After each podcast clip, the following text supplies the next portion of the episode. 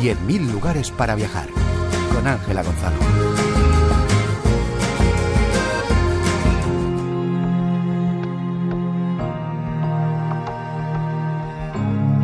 El Puerto de la Libertad, nombre con un importante significado en El Salvador tras un largo conflicto interior que desangró al país, lo recibe con toda la potencia del Océano Pacífico. Las olas, buscadas por los surfistas, remueven con fuerza las grandes rocas del litoral. Es un paraíso para los amantes de los deportes náuticos extremos, como el windsurf, donde se han celebrado varios campeonatos mundiales. Entre los grandes atractivos del Puerto de la Libertad se encuentra el Mercado del Mar. Delmira llama la atención de los transeúntes ofreciendo su mercancía. Pasa adelante. Como otros vendedores, despacha mariscos frescos. Cócteles y ceviches. Hay mixto que le trae todo.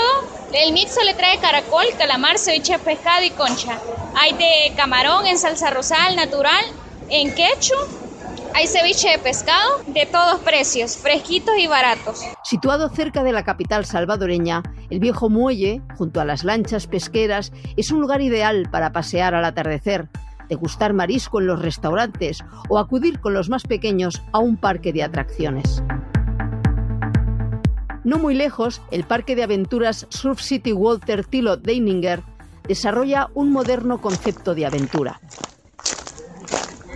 Acá donde practicamos los deportes, los cuatro deportes extremos que tenemos, que es el canopy, que tiene 270 metros aproximados.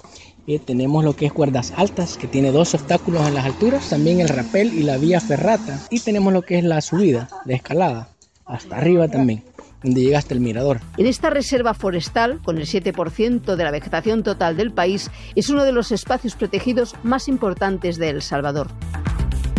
Uno de los caminos nos lleva por una cueva del misterio, donde anidan varios murciélagos, o nos permite ascender hasta un punto estratégico, el mirador del Océano Pacífico. Hacia el occidente. Y hacia allá buscamos Guatemala. Hacia allá buscamos el oriente. Llegamos al Golfo de Fonseca, donde compartimos con Nicaragua y Honduras. Una frontera marítima de los tres países. En el área del mirador encontramos unas rocas con orificios. El altar de los pipiles, como nos explica Richard, se cree pudo ser utilizado por los indígenas para sus rituales y ofrendas a los dioses. Que para la lluvia. Cada año venían aquí a hacer los rituales. De aquí de, de, de eran los, que venían.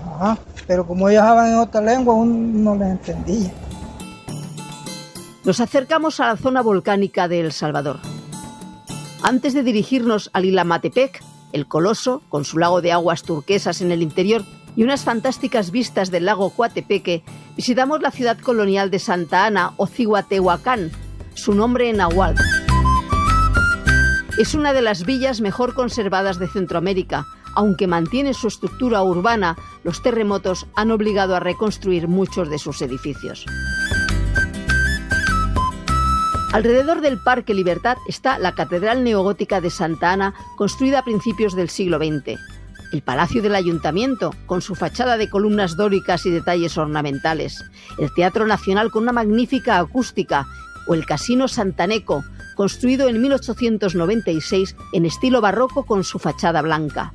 Llegó a Santa Ana la deliciosa galleta Cream, una galleta rellena de sabor, fresa, vainilla, chocolate. El Parque de la Libertad es el centro neurálgico de la ciudad, desde donde se inició la expansión urbana a mediados del siglo XVI, con un estilo de cuadrícula española, alrededor de la cual se construían los edificios institucionales para instaurar el poder político, económico y religioso. Le tengo sorbetes con tajín, chamoy y chile, sabores naturales como... Numerosos vendedores ofrecen sus productos a los transeúntes Hoy este día le trae chocolate.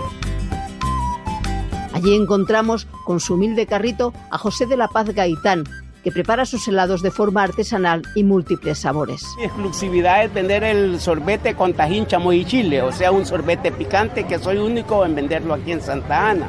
Aparte de eso, le tengo sabores dulces. Hoy este día traje chocolate, con jocote de corona y ensalada. Pero Uno de los atractivos de El Salvador es el Parque Nacional de los Volcanes, un complejo geológico que alberga tres de los 14 volcanes que conforman la cordillera Apaneca y la Matepec.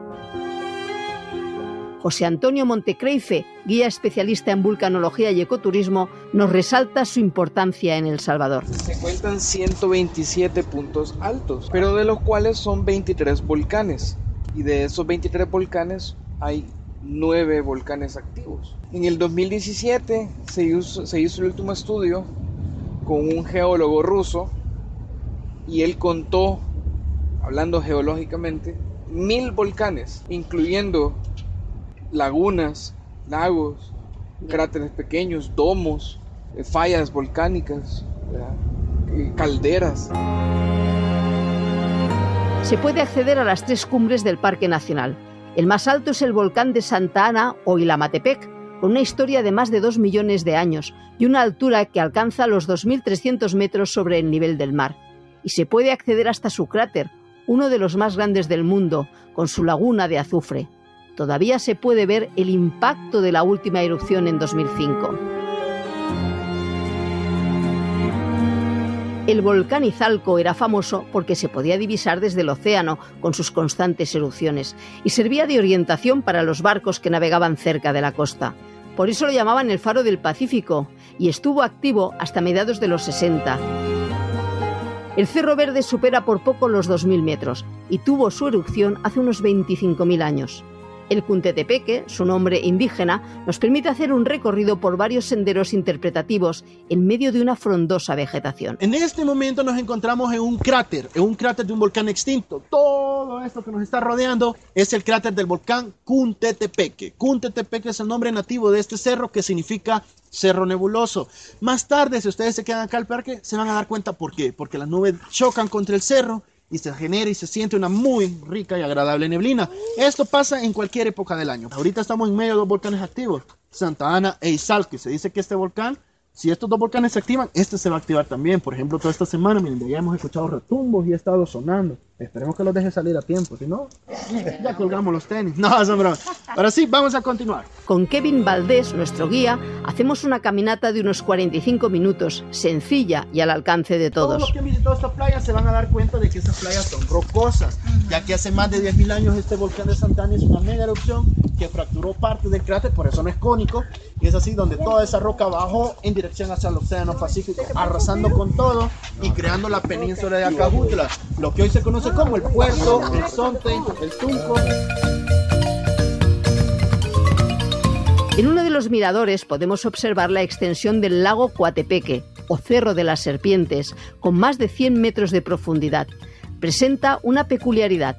Cambia el color de sus aguas por temporadas entre los colores azul y verde turquesa. Esmeralda Hernández también nos explica otros volcanes que pueden verse desde el mirador y que forman parte de la cadena volcánica de este país centroamericano. Casi está recto. Chinchontepeque es el volcán de las dos cumbres, pero de Chaparrastique nada más se ve una pizquita nada más. En uno de los muchos restaurantes que hay alrededor del lago Coatepeque, Rafael nos canta una popular melodía salvadoreña.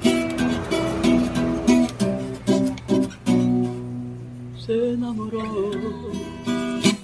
Un pobre bardo, no la oído, de una chica de la sociedad. Era tu vida.